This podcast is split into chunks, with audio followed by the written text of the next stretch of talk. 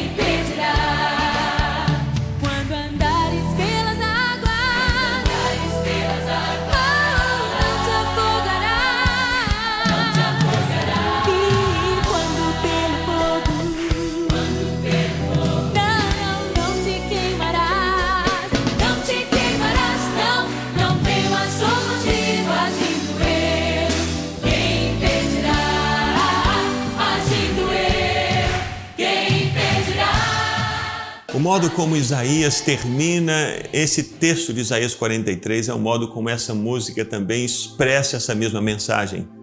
Agindo Deus, quem impedirá? Quem é mais forte que o Senhor? O mundo é mais forte do que Deus? Não. Os demônios são mais fortes do que Deus? Também não. Será que os homens que estão assentados nos lugares de decisão são mais fortes do que Deus? Não. Quando Deus decide agir, ninguém, absolutamente ninguém, nenhuma força nesse mundo, nenhuma força no universo é capaz de impedir o agir e o querer de Deus. Guarde essa palavra no seu coração. Agindo Deus, quem impedirá? E que essa seja a mensagem da sua vida nesse dia de hoje. Que você seja fortalecido, que a sua confiança seja renovada, que você saiba que Deus é com você e Ele vai à frente, abrindo o caminho e fazendo acontecer tudo aquilo que Ele disse que iria acontecer. Por isso, não temas.